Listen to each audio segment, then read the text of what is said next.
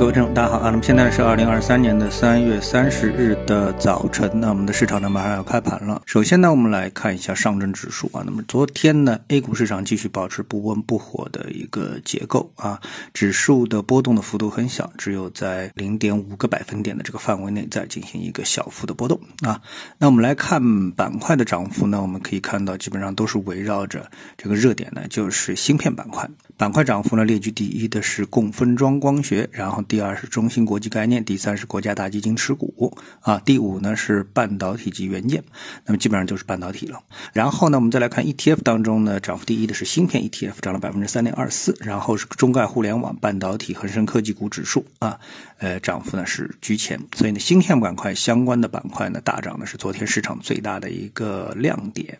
那么除了中概互联网啊和阿里巴巴的一个上涨是有。关这个呢，我们在昨天下午的节目当中呢，已经跟大家是详细的进行了一个说明啊。然后呢，我们看到这个芯片的板块的一个大涨呢，其背后的原因呢，主要是来自海外的一则传闻。那么这则传闻呢，来自于联合早报。那我们看到有网上有这么一个截图，说中国商务部部长王文涛呢，向荷兰光科技巨头阿斯麦啊的负责人承诺，中国愿为包括阿斯麦在内的跨国公司来华发展创造良好的营商环境。啊，那么这个消息虽然呢没有看到啊什么官方媒体的一个证实或者是转发，但是呢从马云回国等各种侧面消息的印证来看的话呢，那不管最后成功与否，那我感觉呢中国的态度呢已经是放在这里了，也就是说是经济第一，开放第一。啊，这就是这样一个态度。好，那我们来看一下呃 ETF 的表现。那么看到这个芯片 ETF 啊，它在突破之后，那我们在图上呢画了一个呃重要的一个压力位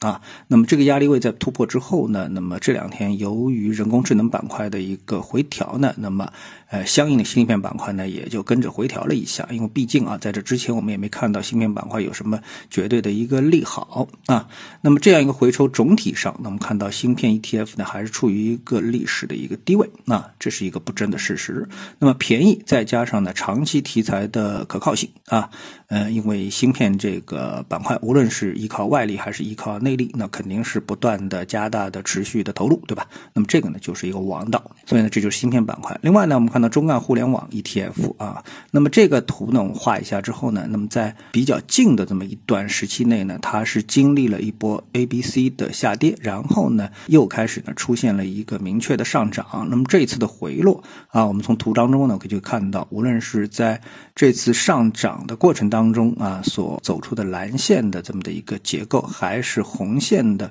这样的一个上涨的一个回抽，那么都显示了啊，都显示了这个位置它有一个非常明确的多空分水岭。我们看到海外股市啊，嗯，对这个多空分水岭这么一个概念是非常的一个重视，就在技术上非常重视这么的一个位置。那么中概互联网 ETF。那对这个多空分水岭的依赖作用可以说是非常的明显。那目前呢，大致可以说是一个右肩的构筑，当然跟左肩啊级别虽然有所不同，但是呢，可以说是一个构筑啊，并将呢呃成立，就是很有可能会成立这么的一个右肩。那么再来看一下这个人工智能 ETF 啊，那么这是最近的一个赛道。那么这个赛道呢，在经过了三浪的这个三浪三的之后啊，就是我们把蓝色呢是作为一二三浪，在一二三浪的三浪当中呢，又出现了一二三浪。那，那么，呃，连续的出现了一二三的这样的一个结构，那么市场呢出现一定时期的调整，应该说是大概率的一个事件。但是呢，这背后的基本面的情况应该说是毋庸置疑的。所以呢，这板块呢还是目前市场的一个赛道，没有信号显示啊。